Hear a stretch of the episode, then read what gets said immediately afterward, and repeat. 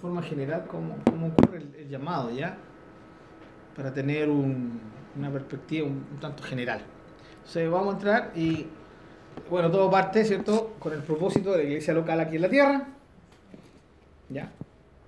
Que en este caso, eh, ¿cierto? Parte por el, literalmente, ¿cierto? Eh, ese versículo que, que Marcos, ¿ya? Eh, y en Mateo, ¿alguien lo puede leer? Mateo, Ah, Mateo 28, así que muy conocido.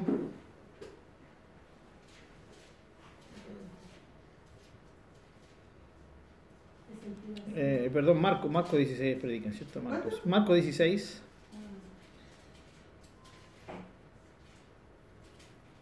Marco 16, 15. ¿Es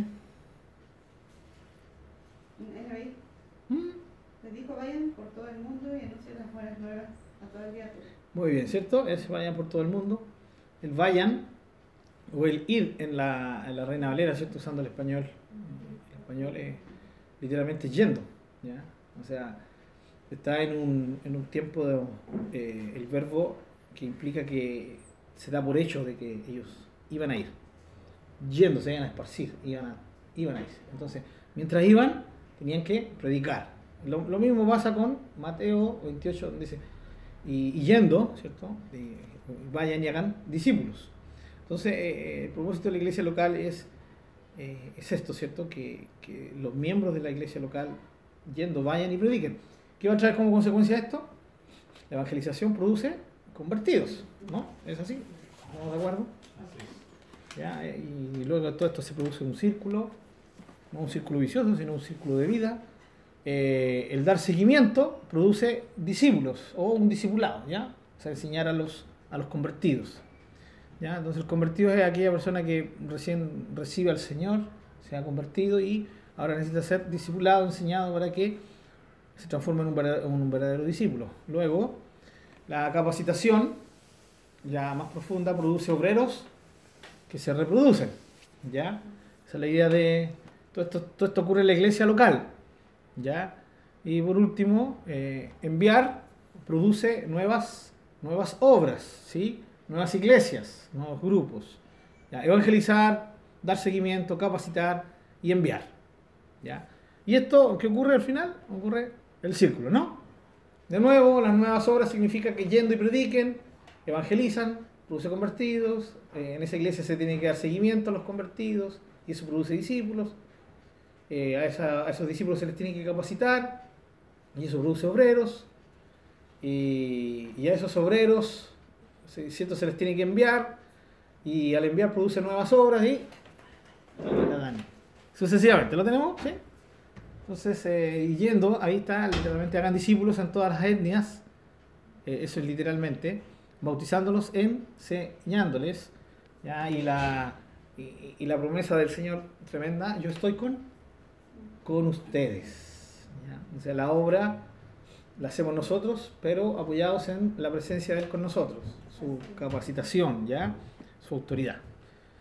Bien, cuando la iglesia, el propósito de la iglesia del Señor se cumple, la iglesia local, y ocurre esto, ya estos nuevos convertidos, a- al ser discipulados, al ser capacitados, ya se transforman en obreros. Eh, el proceso del llamado a Dios entonces comienza individualmente, con cada uno. Y este proceso es diferente unos de otros. Vamos a ir hablándolo un poquito. ¿ya? Eh, hijo, hijo y siervo de Dios, bueno, en el lenguaje cierto in- inclusivo debería decir hije y sierve de Dios. ¿Ya? Pero entendemos muy bien, nosotros seguimos usando el lenguaje común ¿ya? de la Real Academia Española, que al decir hijo y siervo se, ha- se habla en sentido genérico, de género humano, por lo tanto incluye obviamente a, la hija, ¿ya? Eh, a hija y sierva de Dios. ¿ya? Esta es la base, hermano. Si- sin esto no hay, no existe nada para arriba. Dios me ha adoptado y Dios me ha capacitado. Eso produce el llamado y una labor específica. ¿Qué hace Dios? Dios me llama para un servicio especial y Dios me especializa en ese servicio especial. Y por último, Dios me muestra un lugar para mi labor eh, y Dios me pide que salga o que me quede. Porque no todos salen de la iglesia local. No todos salen de la iglesia local. eh, la mayoría se queda en la iglesia local trabajando y haciendo que la iglesia local tenga vida y siga haciendo su labor. Eh, eso es. Ahora, todo esto depende de, lo siguiente, ¿ya? del crecimiento integral de cada persona. ¿ya? ¿Y a, qué nos referimos con crecimiento integral? Primero que nada, un crecimiento en el conocimiento, muy importante, hermanos. Cuando no crecemos en conocimiento, difícil que crezcamos en otras cosas, ¿ya? Eh, el conocimiento, el conocimiento práctico, hermana Sandrita, ¿qué? ¿Sí? Conocimiento práctico, ¿cierto? Produce madurez. ¿Por qué? Porque vamos conociendo la palabra de Dios y la palabra de Dios va transformándonos, esa es la idea, ¿ya?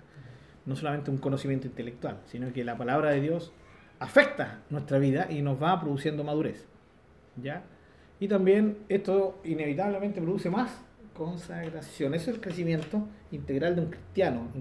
Eh, incluye el conocimiento, la madurez y la consagración. La madurez tiene que ver con el carácter, ¿sí? con un temperamento sujeto al Espíritu Santo, con emociones sujetas al Espíritu de Dios. ¿ya? Eh, esto en ascenso. ¿ya? Y la consagración tiene que ver con nosotros, con que nosotros nos consagramos. ¿sí? Nosotros nos consagramos al Señor eh, en adoración, por gratitud, ¿sí? por entender realmente el llamado de Dios para nosotros. Vamos a ver otro esquemita. Ya lo vamos a ver un poquito más detallado. Ya el ser hijo de Dios es la base. Ya si alguien no es hijo de Dios no, no, pasa nada de lo otro, ¿sí? Un hijo de Dios implica, ¿cierto? Por un lado, ser perdonado, que fue perdonado de todos sus pecados, que nació de nuevo, que fue adoptado como hijo y que recibió el, el Espíritu Santo. Eso es un, un hijo de Dios, alguien que ha nacido en el Señor. El hermanito más nuevo que recibió al Señor hace poquito, la hermanita más nueva que recibió al Señor hace poquito, estas son realidades en él o en ella. Y está al otro lado, ¿cierto? Capacitado para vivir como tal, ¿cierto? Eh, en este caso como hijo de Dios. Y, como parte de eso también está una vida de santidad, ¿ya? una vida apartada para, para el Señor. ¿ya? Esto no se puede obviar. Entonces, cuando ya tenemos esa base, partimos hacia arriba, ¿ya? Y, y, comienza todo el proceso de, de, reconocimiento, la asimilación de lo que ha ocurrido. La persona recibe al Señor, se entrega al Señor, pero lo único que sabe es que lo recibió, que es real lo que ocurrió, pero no sabe nada más. Y comienza ahora un proceso de, asimilación. Empieza a reconocer lo que ha ocurrido. ¿ya? Eh, y eso obviamente a través de la obra del Espíritu Santo directamente, pero también a través de los hermanos y de la iglesia local. ¿ya? La idea es llevar al Hijo de Dios a que se transforme en un siervo de Dios. ¿Ya? Que el hijo entienda que no solo es hijo, sino que es siervo. ¿ya? Y ustedes se entenderán, ¿cierto? Que generalmente este es el título que se le da a quiénes. ¿Siervo de Dios? A los pastores. Sí, el siervo, ¿cierto? El siervo de Dios. La sierva de Dios lo va a estar. Ya, pero es que eso no tiene ningún fundamento bíblico. ¿ya? Ahora, ¿el pastor es un siervo de Dios? Claro que es un siervo de Dios. Pero el hermano, la hermana que no es pastor, es siervo de Dios, sierva de Dios, también. Todos, todos, todos. Así como el término discípulo nos incluye a todos, como el término hijo de Dios nos incluye a todos, el término siervo de Dios nos incluye a todos. ¿Ya? Entonces, pero el hijo de Dios tiene que empezar este, este, reconocimiento, esta asimilación de su nueva vida, asimilar todo esto, todo, todo el conocimiento nuevo que está teniendo, para que llegue a, a reconocerse a sí mismo como un siervo de Dios ya alguien que ha sido llamado al servicio, un imitador del maestro, ya un, que ha sido ya capacitado, capacitada para servir, ya en todo sentido, y de una forma especial un servicio en su iglesia local. Ya, esto es muy importante. Ahora, eh, entre esto y esto, ya, eh, la idea es que sea el menos tiempo posible. ¿Sí? Tiene que ser ojalá muy rápido para que la persona luego asimile esto, ¿ya? Asimile esto. Eh, depende de cómo se le enseñe. Por eso hay cristianos que pasan muchos años y no crecen en esto, porque han estado en un lugar donde no se les enseña la palabra de Dios, ya como debería enseñárseles. Eh, así que depende de los maestros, de, los dones que están operando en la iglesia local. Eh, pero no solamente de ellos, en otros casos también depende de la asimilación de lo enseñado y se refiere a la persona. Eh, no siempre los culpables son los, pastores, los maestros de la palabra, los que enseñan, sino también la persona eh, tiene una, una cuota de responsabilidad personal. ¿ya? Y esto tiene que ver con que asimile lo enseñado y entienda que, que tiene que, que lo que aprende, que lo que escucha en la cada prédica, que lo que escucha en un estudio bíblico, lo tiene que llevar a la práctica. Oidor y hacedor. ¿Ya? Esa es la idea. Depende de la asimilación de lo, de lo enseñado. Eh, y por último también depende de la obediencia de la persona. Porque asimile, asim- asimila todo lo enseñado, dice, ah, correcto, sí, yo lo entiendo, soy esto, pero si no hay obediencia, no, nunca va a llegar al siguiente paso. ¿ya? Todas estas son cositas elementales en la vida de un, de creyente. Bueno, después que cierto tenemos esto, el, que, que hay una asimilación de que somos siervos de Dios, ¿ya? ahí se nos viene la siguiente, que como siervos de Dios toditos, toditos los hijos del Señor, ¿ya? aquí comienza una obra de- del Espíritu Santo que tiene que ver con la especialización. ¿ya? Y esto ocurre en la iglesia local. ¿ya? Eh, la iglesia local tiene que dar el ambiente, el medio para que cada hijo de Dios que ha entendido que es un siervo de Dios, ¿sí? tiene que eh, eh, pueda empezar a especializarse, porque el Espíritu Santo le ha dado dones y esos dones lo van a especializar en ciertos aspectos de la vida cristiana, del servicio cristiano. ¿ya? Eh, me fui abajo. La especialización entonces en la iglesia local, que nos va a llevar al, que va a llevar al siervo y a la sierva de Dios a un llamado específico. Aquí yo puse los, los cinco hombres dones, ¿cierto? Los de Efesios, ¿no? ¿Se acuerdan de Efesios? Que el Señor dio, dio dones, eh, apóstol, profeta, evangelista, pastor y maestro. Todo creyente, todo creyente se relaciona con uno de estos cinco. ¿ya? Ahora, el llamado específico, eh, yo puse aquí porque no, no, podía poner todos los, todos los dones, recuerden que son muchos dones. Están los de Romanos, están los de Efesios, que son estos, y están los de 1 Corintios, ¿ya? que son esos, esos dones un tanto más sobrenaturales, más llamativos, más espectaculares. Los de Romanos, que son los más, más, más aparentemente más sencillos, ¿ya? Que se les ha llamado dones de servicio. Y están estos que son con un llamado específico a, a una persona en especial. La especialización va a llevar a un llamado específico. En este caso, a de alguna manera relacionarse con alguno de estos cinco. ¿ya?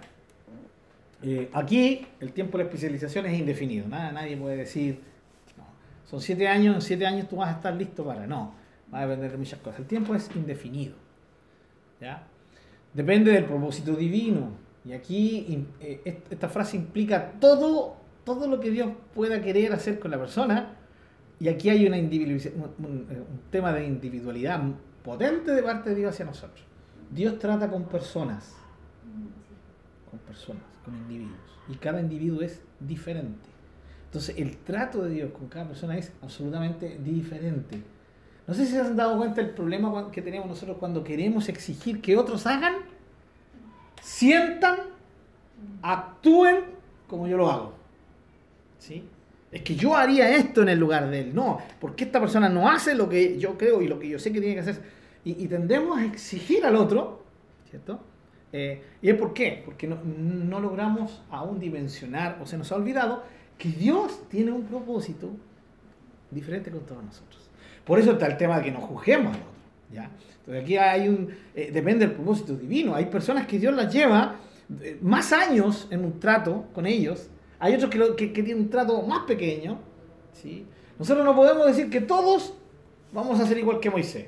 40 años, ¿cierto? De capacitación intelectual.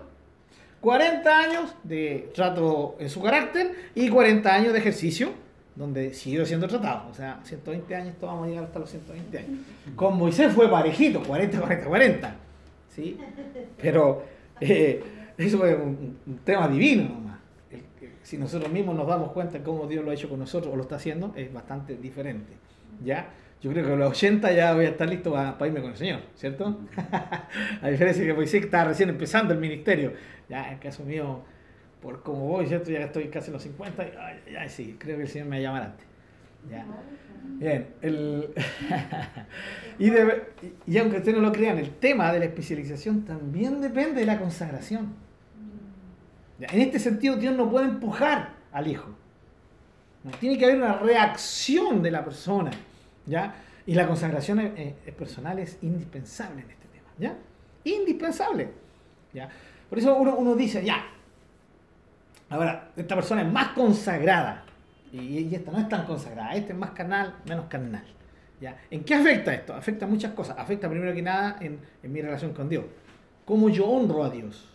Lo primero. Pero también va a afectar en, cómo- en cuanto yo cre- eh, en cuanto a mi crecimiento, no solo como individuo, sino en cuanto a los dones que tengo y en cuanto ya a la especialización que el Espíritu Santo está eh, efectuando en mí de una forma invisible en muchas, muchas ocasiones, sin un tiempo indefinido. ¿ya? Por lo tanto, depende de la consagración. Y depende el tema de la especialización mucho, mucho, mucho del servicio en la iglesia local.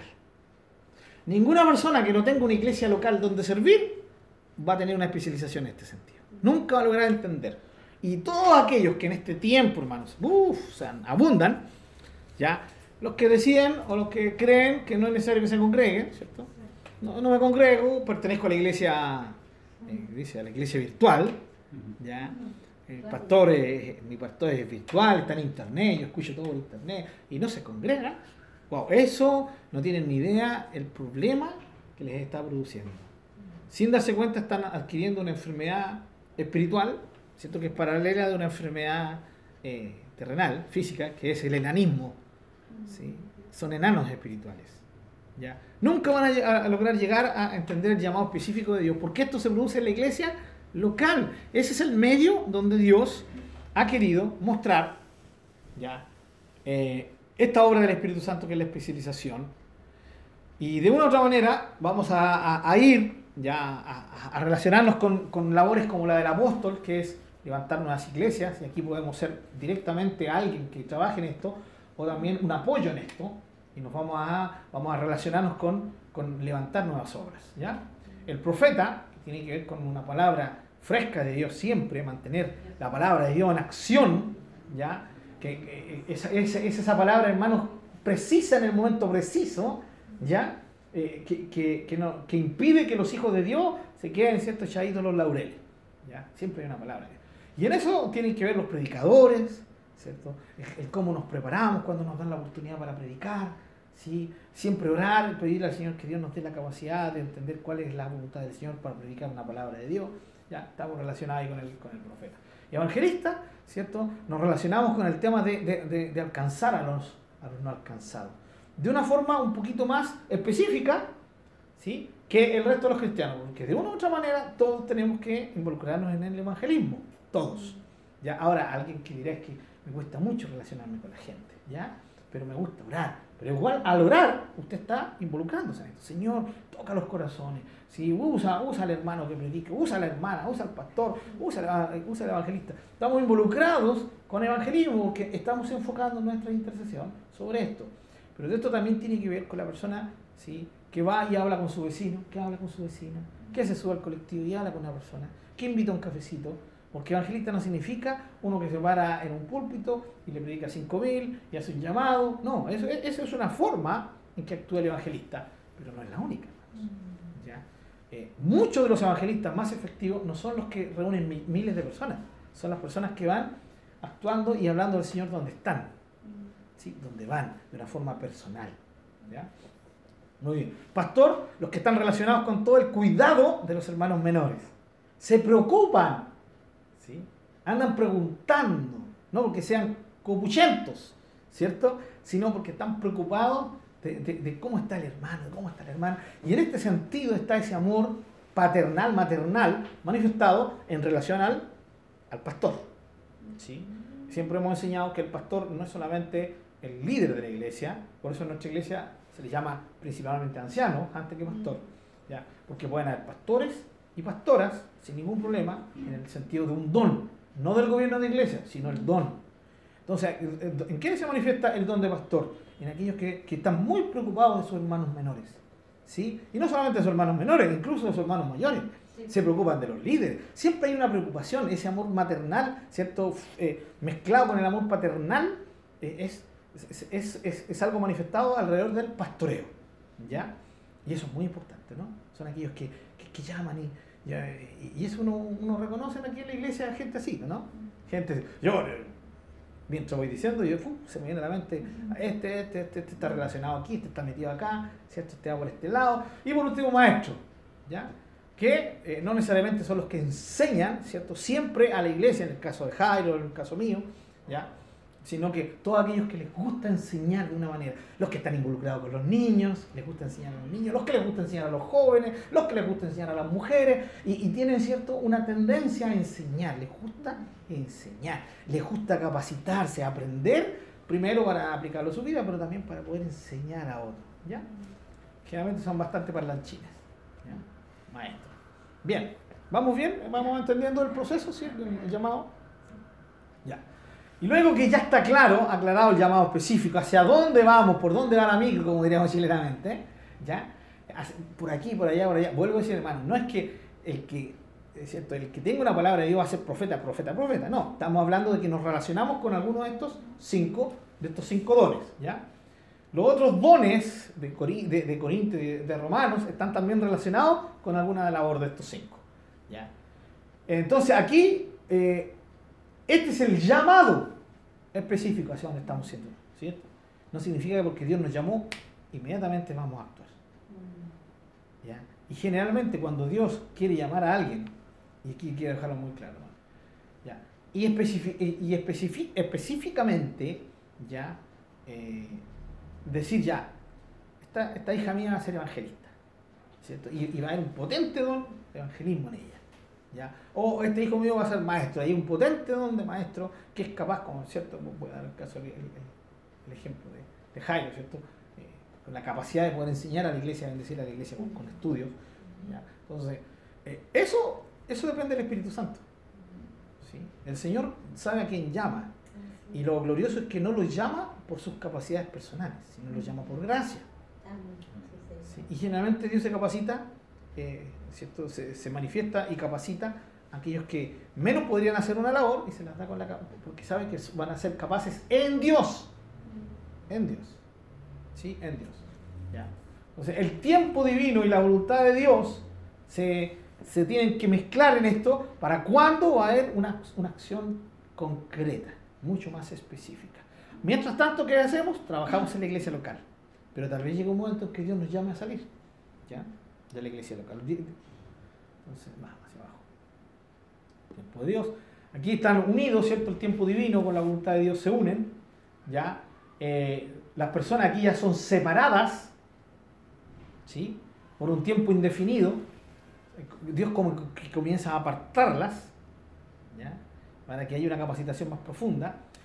Doy un ejemplo. Instituto Bíblico. ¿sí? Instituto de Misiones. Y estas personas son llamadas, ¿por qué? Porque ya tienen un llamado específico, saben hacia dónde Dios quiere llevarlos y comienza un tiempo ¿cierto? de estar separados para esta capacitación. ¿ya? Se, ha de reconocer, se ha de conocer el tiempo de Dios, aquí es imprescindible. No podemos dar un paso sin saber muy bien qué es el propósito de Dios. De esto depende el éxito real. ¿ya? del que sea el tiempo divino, el tiempo de Dios y que sea la voluntad de Dios en el momento preciso. ¿ya? Bien, y aquí entra el tema de que mientras estamos siendo capacitados, ya después de saber hacia dónde vamos, ¿ya? el Señor luego de un tiempo indefinido también ¿no? nos confirma el lugar específico. Y el lugar específico puede ser en la iglesia local, pero también puede ser, ya, voy a tratar aquí, ¿cierto? Puede tener un alcance, un tapidito, ándale, eh, Dios nos puede llamar a nuestra, en nuestra propia nación, y muchos, la mayoría se quedan en su propia nación, Dios nos deja ahí. ¿ya? Ahora es importante que sepamos que Dios quiere que, que nos quedemos ahí. ¿ya? O también nos puede llamar a un sector internacional. En el sector nacional, Dios nos puede dejar en un lugar urbano, como lo que hacemos nosotros como iglesia, ¿sí? En el sentido de, de, y con la mayoría de la iglesia, en, en, la ciudad, un trabajo en la ciudad, ¿ya? Eh, pero también en la propia nación puede ser un lugar rural, y aquí en Chile nosotros tenemos en zonas rurales, tenemos gente de nuestra misma cultura, pero también tenemos en Chile otras culturas.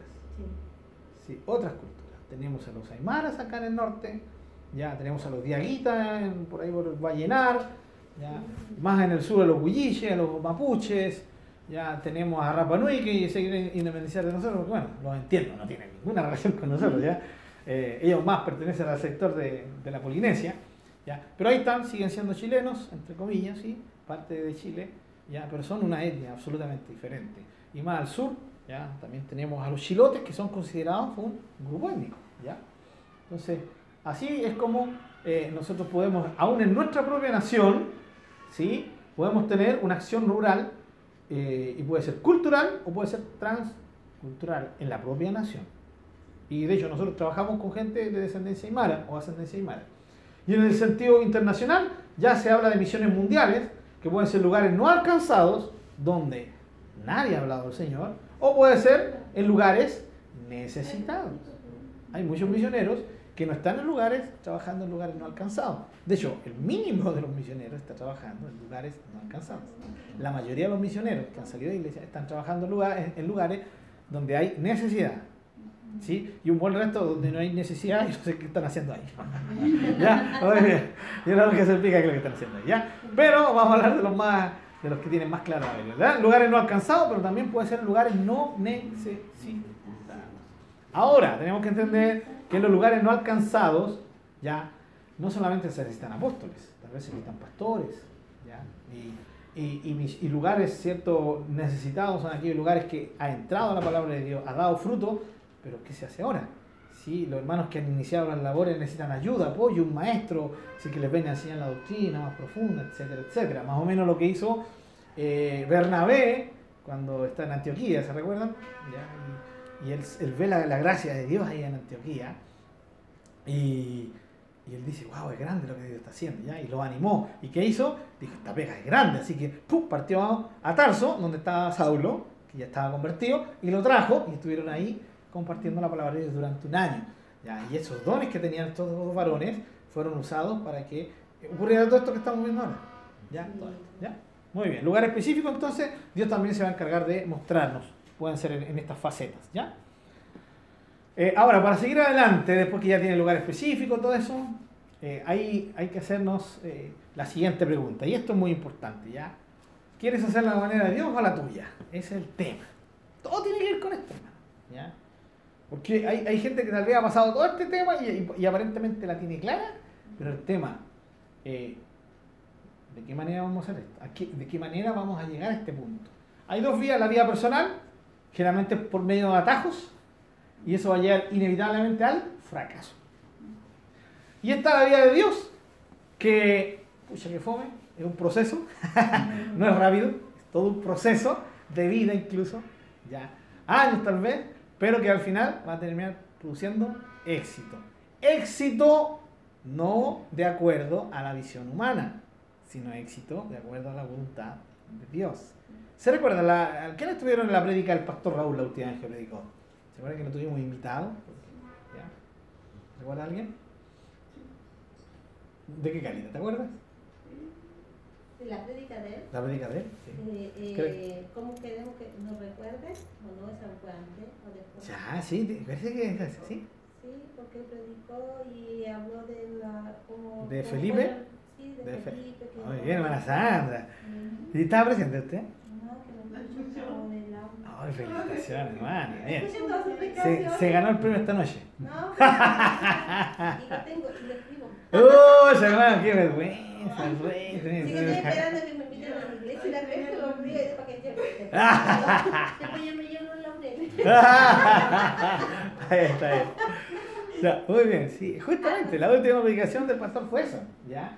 Que él nos, nos, nos predicó sobre dos personajes, ¿sí? Bueno, tres, mencionó a Pablo también, pero se, eh, se enfocó más en Felipe y en Esteban. Y él, él nos habló del éxito. ¿Sí? Yo, yo me acuerdo muy bien. Entonces él comparó a Felipe y a Esteban. ¿Cuál de los dos tuvo éxito? Esteban duró poquito. Predicando, lo agarraron, ¿cierto? Lo apedrearon y hasta ahí no llegó. Primer mártir de la iglesia. Felipe no. Felipe siguió predicando, tuvo hija, tuvo familia, genial, unas tremendas hijas que eran profetas también, él era evangelista, ¿ya? Y cuánta gente en Samaria convertida. Entonces, ¿cuál de los dos tuvo éxito? El que duró poquito, no tuvo tal vez casi ningún convertido, no logró levantar iglesia, ¿no? Pero y, lo mataron, por más. Sí, no, pobrecito, ese no tuvo éxito, le fue mal, algo pasó. ¿ya? Ah, Felipe sí tuvo éxito, la cantidad de gente se convirtió en Samaria, tanta gente se estaba convirtiendo en Samaria y Dios lo mandó al desierto y ahí evangelizó al eunuco más encima y según la historia, algunas versiones de la historia eh, tradicional de la iglesia dice que ese hombre llevó el evangelio a, a, Etiopía y, y, y, tuvo un mujer de Dios. ¿ya? En fin. Pero, ¿cuál es el éxito? El éxito es hacer la voluntad de Dios, sea cual sea esta. Sea que yo tenga que dar mi vida, sea que yo vea fruto o no vea fruto, es hacer lo que Dios quiere que hagamos. ¿Sí? Lo que Dios quiere que hagamos. Eh, uy, ahora no sé por qué me acordé ¿eh? de ese testimonio. Quiero a ver si, a ver si lo cuento no. ¿Alguien me dice la hora? Ahí está. No, sí, muchos de ustedes seguramente lo, lo, lo, conocen, especialmente los que somos, venimos de la iglesia metodista ¿cierto? El, el, que le predicó al caballo. Impresionante, ¿eh? ¿La conocí, Carlita? No. ¿No, hermana Ida la conoce el testimonio? ¿No? Pastor Rubén tampoco. ¿Hermana Marcela Guarasco? ¿No? ¿Hermana Sandrita? No. Ya. Eh, ustedes saben que dentro de la iglesia pentecostales hay uno de, uno de, los lemas más fuertes es eh, en la obediencia está la ganancia. ¿Sí? Y sin lugar a dudas que, que, está en, la obediencia a Dios, a los hombres, a, Dios. Y andaba predicando en el sur, entonces eh, repartió el hermano director, dijo, ya, usted se queda predicando aquí, usted allá, y dejó un hermano predicando al frente de un pochero. Y en el pochero, el único que había era un caballo, ¿sí? que relinchaba de vez en cuando, que estaba comiendo pasto, y el hermano miró allá, dijo, no hay nadie aquí. ¿Ya? Y eso es muy particular de los hermanos metodistas pentecostales, hermanos pentecostales. Solamente si fui a buscar a la manita Hilda, o sea, a la hermana Cristina, que la voy a buscar en la mañana, en los días domingos y me encontré con un hermano, justo un hermano eh, evangélico pentecostal predicando. Y predicaba bajito, hermano. Y no había nadie. Nadie. Y este hermano, ¿qué le está predicando? Nadie. Bueno, pero está obedeciendo. Hay un problema entre Dios y él, ¿ya? Y los líderes. El tema es que este hombre dice, ¿a quién le digo? ¿Cómo la hermana me deja aquí? Si yo me llamo a predicarle a la gente, era un caballo. Y dice, molesto, se dijo, bueno, le voy a predicar al caballo. Y se puso a hablar, pues. A ti te digo, caballo. Ven a Cristo. El Señor conoce tus pecados, caballo, la maldad que hay hecho, caballo. Vente estoy haciendo. Bueno, seguiré y le, le predicar al, caballo, al caballo, eh, el caballo la relinchada, mira. Listo, ahora predicado como 15 minutos caballo y, y arrepiéntete de tus pecados y aunque te quieras escapar de la ira de Dios, la ira de Dios te va a alcanzar, caballo, dale con el caballo. Y, y, y de repente está, hasta se entusiasmó predicando al caballo. Y de repente se tiene un matorrales empiezan a moverse los matadores y sale un, hombre así, un tremendo Rescuarto, así, y corriendo hacia él, pues, y él se asusta, se echa atrás y el hombre cae de rodillas ante él. Y le dice, sí, me arrepiento, ¿qué tengo que hacer para ser salvo? Y yo, ay, qué asombrado, estaba escondido en los matorrales. Uy, yo no sabía esto, qué lindo. Y, lo llevó al Señor y se entregó al Señor. Ya después que lloraba, lloraba, el nuevo convertido, le dijo, ¿y usted qué estaba haciendo ahí? Lo que pasa es que me escapé de la cárcel. Delincuente Sí, pero lo más tremendo, hermano, que usted le da con el caballo y sabe cuál es mi apodo. A mí, mi chapa en la cárcel era el caballo. Dios bendito. Impresionante, ¿eh? ¿Cómo Dios quién? Ahora, ¿qué, qué, en qué, qué actúa este hermano? Bueno, entre obediencia y, y echémosle nomás. Pero ¿cómo Dios cumple propósitos? ¿Ya? Pero cuando lo hacemos, sí, sí, es real, es real, sí. Después el, hombre se, se, se, transformó en un tremendo angelista, sí, ¿no? Reconocido. Ah, estoy hablando de, del, siglo, del siglo XX, por ahí por los años 50. ¿ya? Entonces, el, el, tema es cómo lo hacemos. ¿Hacemos, hacemos el ataque o hacemos el, el proceso divino? Hay un proceso, ¿ya? Y ese proceso nos trae éxito, aunque muchas veces nosotros eh, no veamos el éxito como quisiéramos verlo. En la vida de, de las misiones, hermano, hay muchos casos de misioneros que se, más de una experiencia, que el misionero eh, entregó su vida completa evangelizando una tribu y nadie, nadie, nadie recibió al Señor. Hasta que poquito antes de morirse, uno como que entre y los vi, lo recibió al Señor y él le dejó una Biblia y se murió. Resulta que después que se murió el, el, el, misionero, este, este, este indio, ¿sí? este indígena, empezó a leer la Biblia se convenció y se convirtió y por medio de él Dios llamó a toda la tribu. El misionero se murió sin ver éxito. ¿Sí? Pero hizo la voluntad de Dios, obedeció. Arriba recién se va a enterar. Cuando lleguen arriba, ¿cierto? Sí que se va a producir esto, no sé si se va a producir, y empiezan a abrazarlo. Si esta gente, ¿por qué me abraza? Tú fuiste el medio. ¿ya? Cosas como esas. Pero el tema es hacerlo a la manera de Dios. Bien, y aquí es donde vamos a ver, eh, hermanos, de nuevo, hijo de Dios, aquí, ¿cierto? Siervo de Dios, hija de Dios, siervo de Dios. La capacitación integral en la iglesia local, conocimiento, estamos haciendo un resumen, ¿ya? Carácter, sujeción, fe, amor, ¿ya? Preguntas claves, te dejaste tratar, te dejaste enseñar, te dejaste corregir. Para eso la iglesia local, pues, ahí donde nos corrigen, ¿cierto? Donde nos, raspan nuestras perezas, y, y muchas veces no nos gusta, pero es Dios. Si lográramos ser capaces de ver a Dios, aún en los momentos más difíciles, aún con los hermanos que nos complican la existencia, aún con, cuando me, retan o, me riñen, ¿cierto? O me reprenden hasta injustamente. Si lográramos ser capaces de ver a Dios detrás de todo eso, ya, no es que Dios nos reprenda ¿sí? Eh, injustamente, pero Dios permite que eso ocurra para tal vez probar nuestro, Hay un versículo maravilloso en el Antiguo Testamento donde Dios le habla a la generación que quedó, que venían saliendo desde Egipto, y les dice, yo los probé durante los 40 años, ¿sí? Los probé para ver, para ver si ustedes me iban a obedecer, si iban a confiar en mí, ¿cierto? a pesar de todas las dificultades. La prueba es para que brote la intención real de nuestro corazón, para que brote la realidad de lo que hemos estado viviendo como cristianos y como Dejaste, y todo esto, ¿cierto? Te dejaste.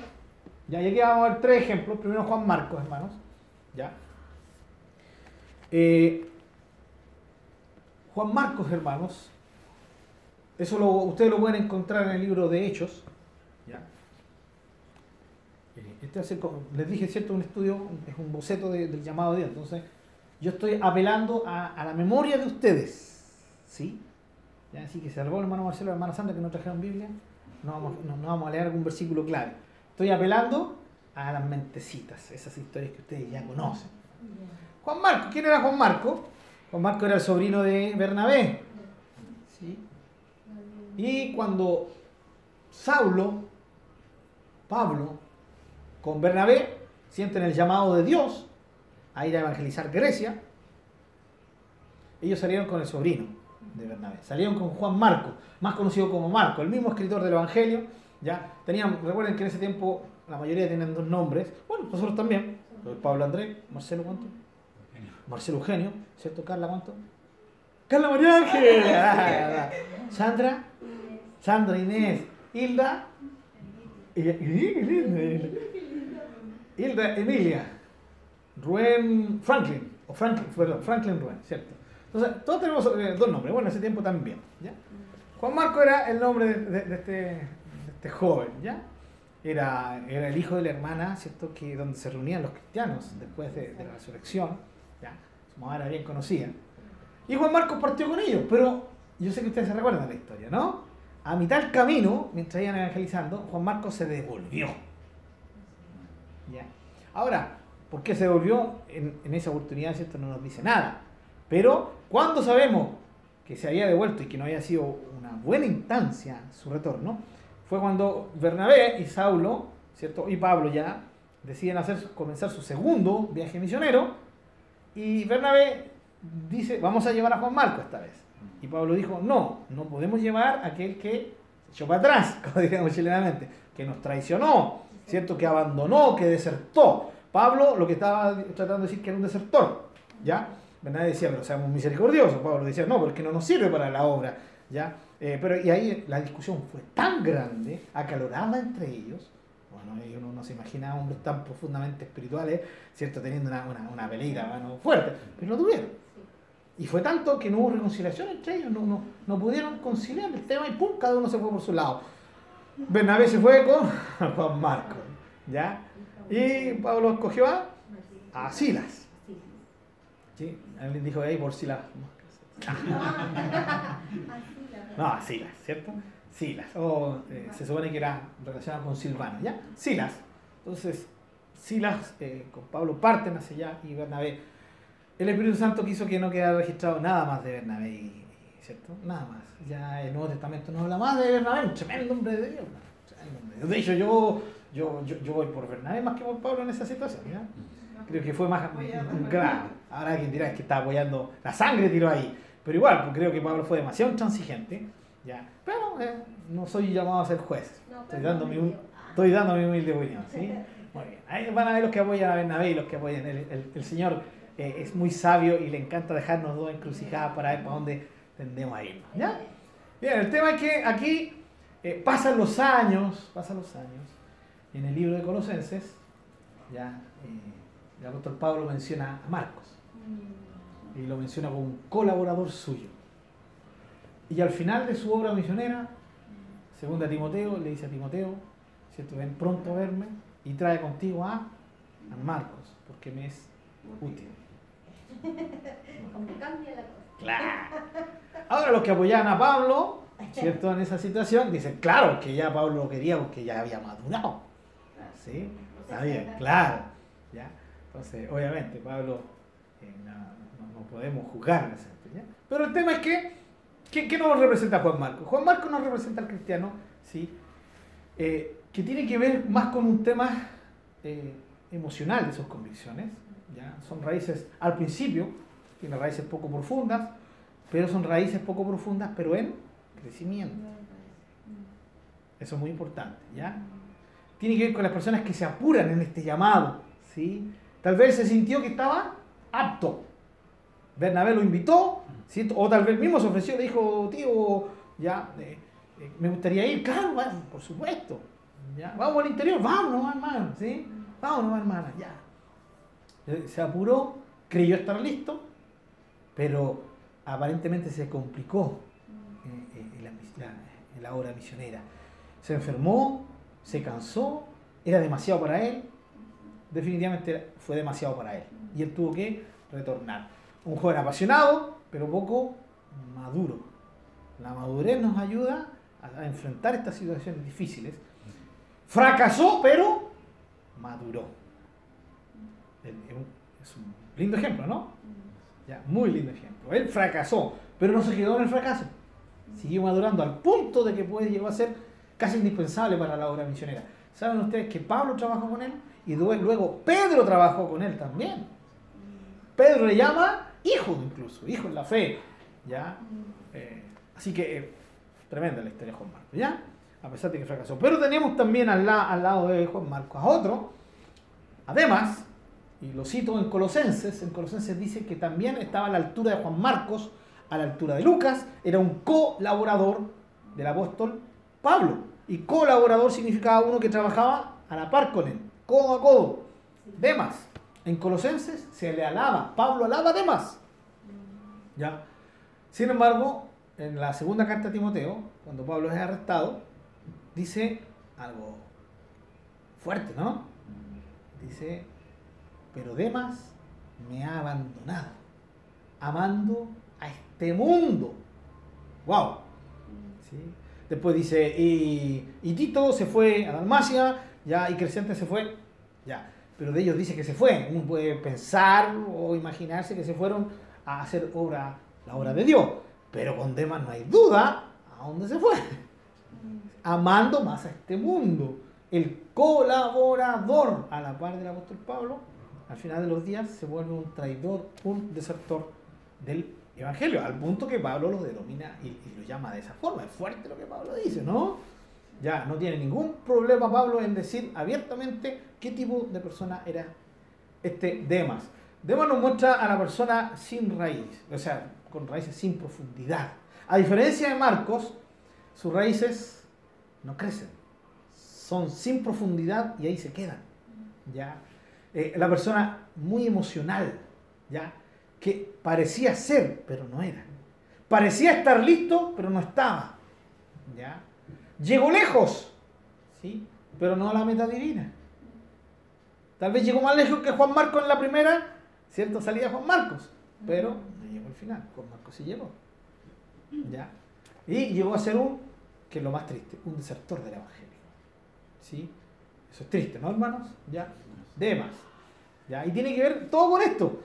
Estos, estos dos personajes, ¿qué marca la diferencia? Eso, lo que ocurre entre medio, ¿no?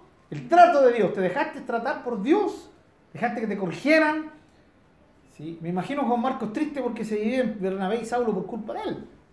¿ya? No sabemos qué ocurrió en todo ese tiempo, pero sin lugar a dudas, si él llegó a ser tan indispensable para el apóstol Pablo, incluso fue un tremendo ayudante del apóstol Pedro, es porque llegó a madurar, efectivamente. ¿ya? Y tenemos el otro ejemplo, Timoteo. Timoteo está, el otro. ¿sí? Ya tenemos aquel que que cree estar listo y cuando se lanza, pucha, no estaba listo, inmaduro. Pero eso no lo deja tirado en el suelo, sino que sigue avanzando y se da Dios le da una nueva oportunidad y esa persona madura. Juan Marcos. Estamos aquellos que avanzan mucho y que parecieran que fueran y parecía que están listos y avanzan mucho, pero llega un momento en que se les quiebra la vida y prefieren volver atrás. Aparentemente sin retorno. Demas. Y tenemos a Timoteo. Timoteo, este chiquillo, raíces profundas en la palabra, que desde chico ha sabido las escrituras. Que tenía una abuela, ¿sí? cristiana poderosa y tenía una mamá devota. Y entre las dos, ¿cierto? ¡Pum! De chiquitito le dieron como tarmo, como bombo. Y Timoteo creció en el conocimiento de la palabra de Dios. Y tenía profundas raíces en la palabra de Dios. Ahora, a diferencia de otros, eh, él tenía serias trancas físicas. ¿ya? Eh, y a pesar de esas trancas físicas, él fue fiel. A diferencia de Juan Marco, él nunca volvió atrás. Y a diferencia de además, nunca desertó. Se mantuvo fiel. ¿Qué, problemas tenía? ¿Qué trancas tenía? ¿Cierto? Él era una persona enfermiza. No hipocondríaca. Recuerden que el hipocondríaco es algo psicológico. No, él, él tenía enfermedades reales. Y Pablo dice, eh, habla de enfermedades en plural en Timoteo. ¿sí? Y le dice Pablo, bebe un poco de vino, ¿cierto? Le dice, por tus problemas estomacales y debido a tus diversas enfermedades. ¿Ya? Aquí es donde está ese versiculito, ¿cierto? Del vino. ¿Ya? de partida dice, bebe un poco. Segundo, dice, bébelo como medicamento. ¿Ya? Para que no te. Porque si tomas agua, recuerden que en ese tiempo no había agua potable. Y como él era demasiado delicado de estómago, el agua, sí que tal vez tenía bichitos, le producían peor. Entonces, bebe un poco de vino, ¿ya? Si hubiese sido para hacer, no le hubiera dicho bebe un poco de vino, ¿ya? Mándate la jarra hasta que se te quite la sed, ¿sí? Pero le, dice un poco de vino, ¿ya? Pero aquí es importante. Hermano, tenía dolores y problemas estomacales. Ustedes saben lo complicado que es eso, hermano. No sé si han estado en algún momento así. Bueno, la hermana Sandrita viene saliendo de una, la tiene clarita ahí, dice: Yo, yo te apoyo, Timoteo. Hermano, es terrible cuando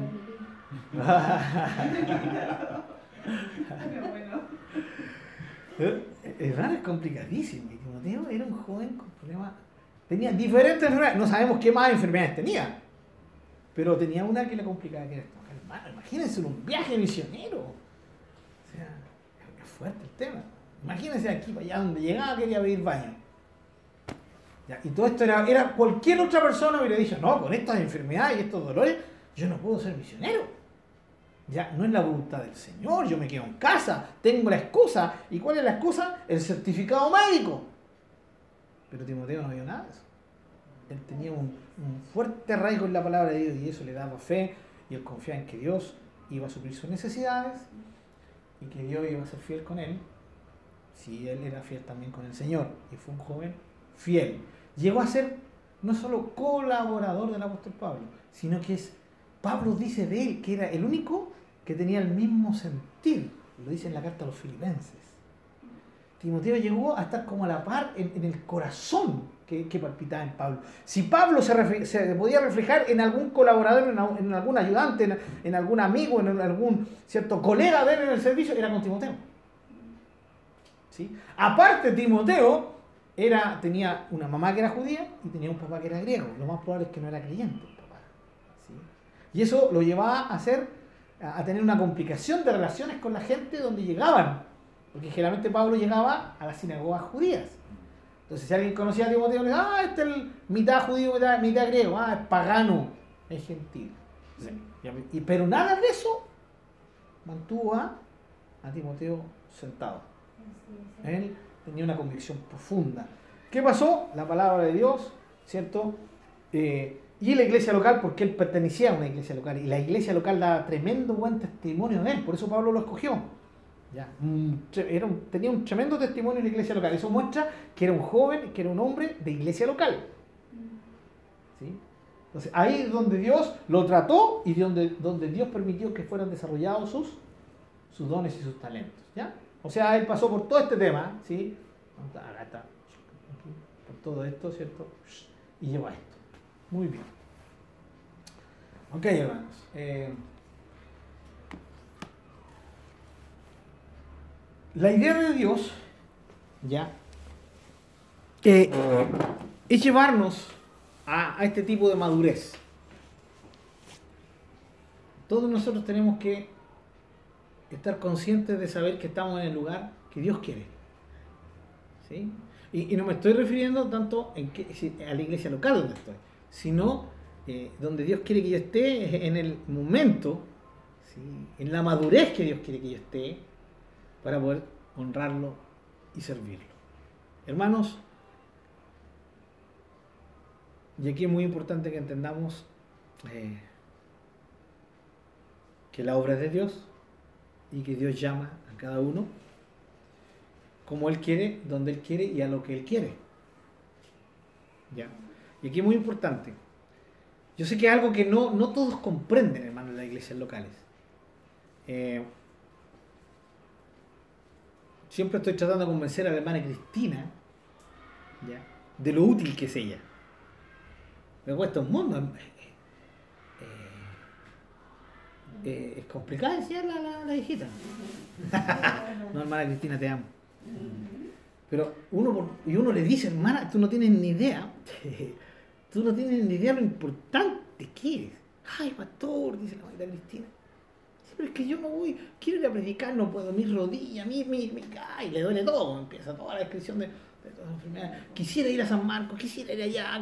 Eh, ¿Sabes cuando fue a la vigilia de, de Junía? No, no, la, no se podía armar, pues, ¿sí? estaba completamente desarmada la pobrecita ya por toda esta parte que se fue clamando ida y vuelta cuando ve el, el acantilado. ¡ah!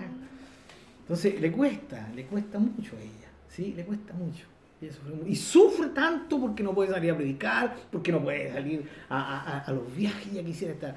Y, y, yo dale con la mía, pero hermano, usted no tiene idea lo importante que cuando usted dice, pero ¿saben qué? No puedo salir, pero oro, oro por, el, por usted, oro por su familia, por el hermano, oro por el pastor, oro por la hermana, oro, oro por todo el mundo, la abuelita. Y uno dice, pero hermano, eso es tan importante. Sí, dice, pero es que no puedo salir a predicar. Ya, si no puede salir a predicar, pero ahora. Ya, ya, sí. Pero es que no puedo salir. Dale, dale con la misma.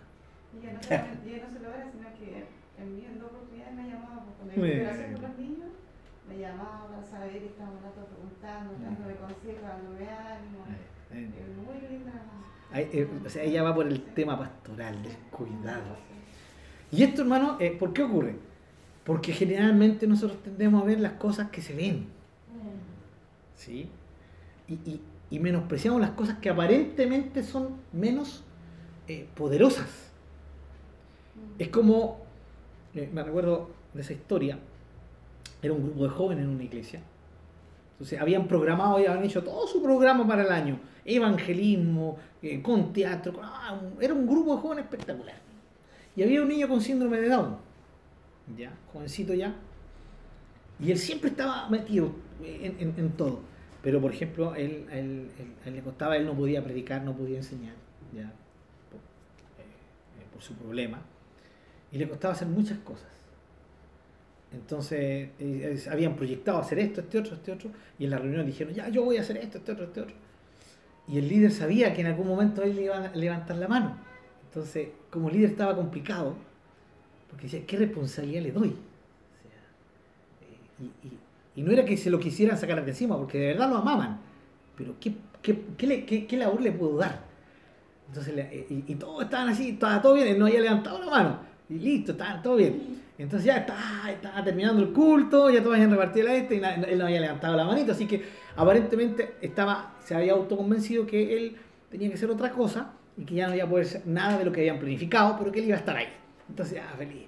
Listo, vamos a hacer nuestra oración final y levantó su mano.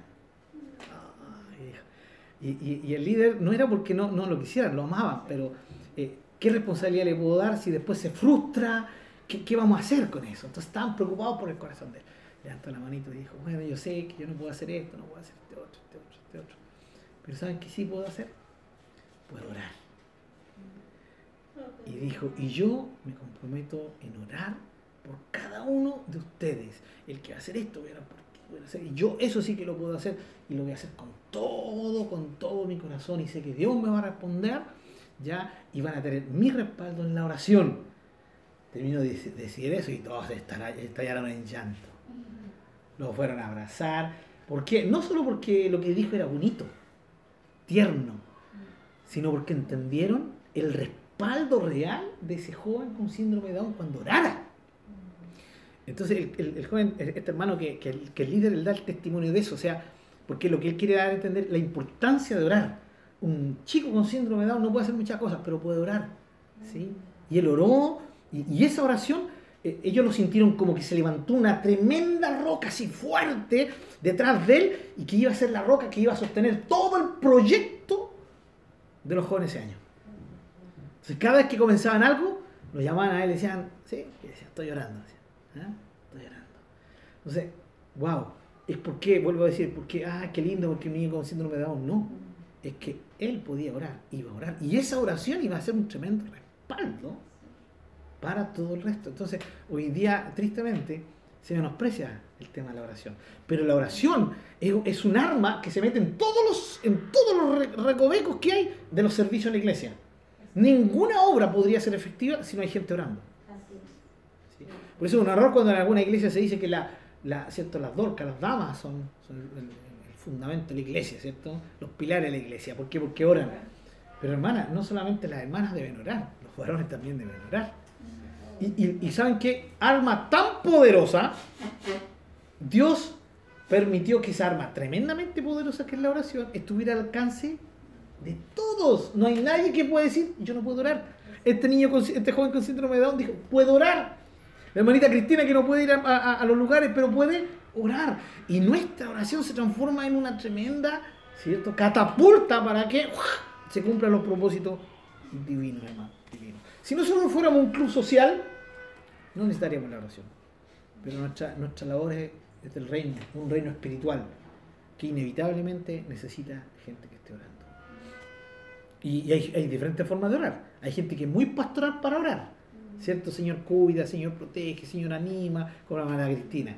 Pero hay otras personas, ¿sí? Que son muy evangelísticas para orar. Señor toca, Señor da poder, ¿sí? Señor quebranta el corazón de los perdidos y se enfocan en eso y oran por misiones, ¿eh? Y parecía como que algunos se, especializan en la oración. Todos podemos orar por todo, pero siempre hay, hay algo que tiende hacia, un, hacia una, algo específico y en eso enfoca su oración. La oración es indispensable, hermanos. El servicio, de la iglesia local, para que la iglesia pueda mantenerse y la iglesia local pueda mantener a los que son enviados. Así que, queridos hermanos, todo esto, todo esto tiene que ver justamente con el llamado que Dios nos. ¿Dónde? Y yo lo que tengo que tener claro es dónde Dios me quiere. ¿Sí? Porque cuando hablamos de misiones, claro, llega un momento en que aparece un misionero y habla sobre misiones y todos queremos misioneros. ¿Sí?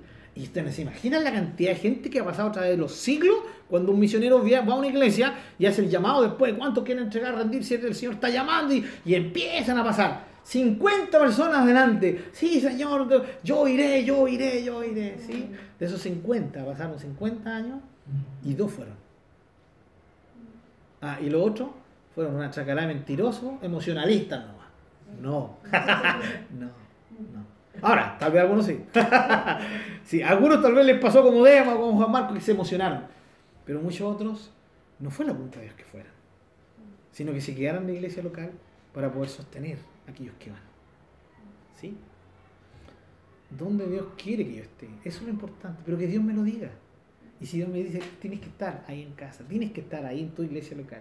Tú no vas a ir allá, el otro va a ir allá. Ah, qué fome, Señor, no, yo quiero ir allá, porque allá, ¿cierto? El misionero, el que lo invita a la iglesia, si yo oro nomás, ¿quién me va a invitar a la iglesia? Nadie. ¿Quién me va a dar ofrenda? ¿Han escuchado usted algún hermano? Yo sé que esta hermana estás orando por mí y te, te esta ofrendita de amor para que siga orando. Nada, eso no pasa. Eso pasa con los misioneros, o con los grandes evangelistas, con los grandes pastores. ¿Y a mí orar? No, pues Señor. Dame una pega más, más codota, entre ya más, más visible, donde me puedan aplaudir. Ya. Pero aquí es saber dónde Dios quiere que yo esté. ¿Sí? Donde, yo, donde Dios quiere que yo esté. Y como hoy día ha sido un, estudio de, de, testimonio, termino con el último testimonio, ¿sí? que lo contaba antes y con eso ya terminado. eh, hablando de la Mayra Cristina, del tema de la oración. Yo les creo que se lo he contado, pero lo voy a volver a contar. Este pastor, pastor famoso de años atrás, contó, él contó la experiencia. Cuando él llegó, era joven, predicador fogoso, lo invitaron a hacerse cargo de esta iglesia. Y él aceptó el desafío, se fue con su esposa y él predicaba el día domingo con, con, con fuerza, con ahínco. ¿ya? Y cuando el primer domingo que predicó se dio cuenta que atrás en el fondo había una abuelita, una hermanita, la típica hermanita abuelita, ¿cierto? Canosita.